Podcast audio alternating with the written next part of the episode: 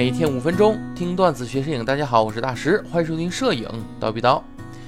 现在全画幅相机的普及程度呢，已经算是非常高了啊。旗舰的全画幅咱买不起呢，还有入门级全画幅可以选择，对吧？例如佳能的 EOS RP，哎，只需要八千元就能全画幅相机抱回家，可以说算是比较平价了。不过呢，毕竟有很多的摄影爱好者他是学生啊，或者是在用 C 画幅过渡，所以 C 画幅相机的受众还是有的。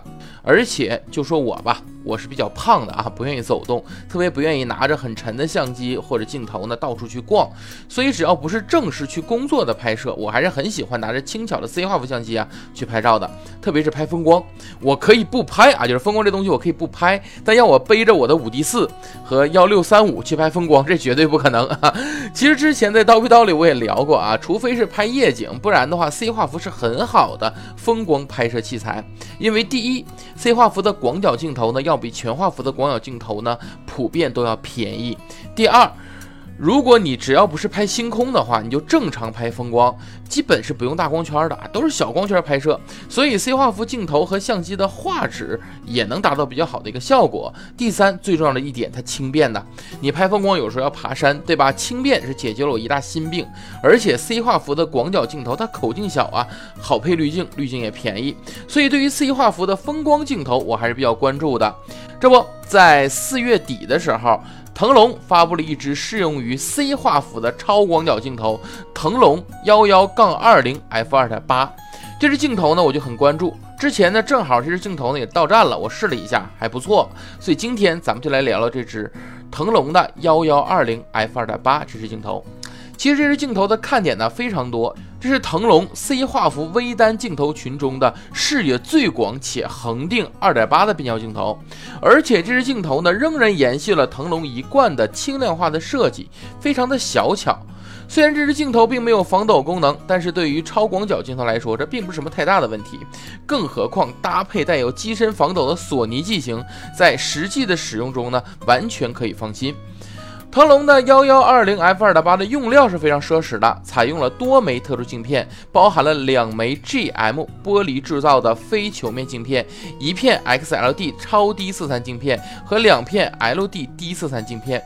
这么多特殊镜片的加入，其实就是为了有效的抑制各种色差，实现出色的画质表现。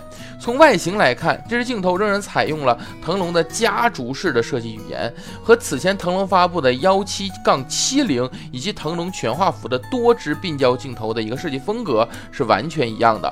在便携性上呢，有着非常大的优势，并且腾龙的这支 E 卡口的镜头同样采用了六十七毫米的滤镜口径，滤镜的通用性非常的好。这支镜头呢，在体积和重量上显示出了非常大的优势。小巧的体积配合三百三十五克的重量，便携性极其突出。腾龙幺幺杠二零 f 二点八的等效焦距呢，相当于是全画幅的幺六点五杠三零，跟经典的全画幅大三元的幺六三五 f 二点八算是非常接近了。幺六点五的这个视角呢是足够宽阔的，可以容纳更多的画面，适合拍摄风光啊、建筑啊等大场景。长焦端呢又与三五接近，视角呢舒服。自然适合各种题材的日常拍摄，用途非常广。在画质方面，这支镜头也拥有出色的表现。光圈全开的情况下，在画面中央区域能够提供优秀的锐度。缩小光圈之后呢，边缘画质呢也有进一步的提升，可以很好的满足风光等题材对画质的苛刻要求。从实际拍摄体验来看呢，腾龙的幺幺二零 f 二点八的对焦速度也很出色，并且与索尼的机身匹配也很到位，可以很好的支持高速混合自动对焦的能力，并且也具备了眼部对焦以及实时手动对焦功能。另外，这支镜头在对焦时表现得很安静，因此也非常适合视频的拍摄。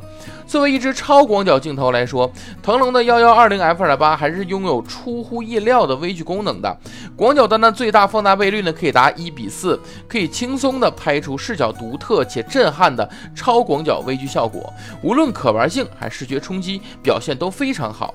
总的来说，腾龙的幺幺二零 f 二八是一个综合实力出色，并且用途广泛的 C 画幅超广角变焦镜头，而且还拥有恒定的 f 二点八的大光圈。对于索尼 C 画幅的用户来说呢，如果你想要添一支广角，那么这支镜头很香。感兴趣的朋友呢，不妨关注一下。那么我们今天的一个内容呢，就到这里了。欢迎大家点赞、收藏、评论，你的支持是我们支持下去最大的动力。我们今天就到这里，咱们下期再见，拜拜。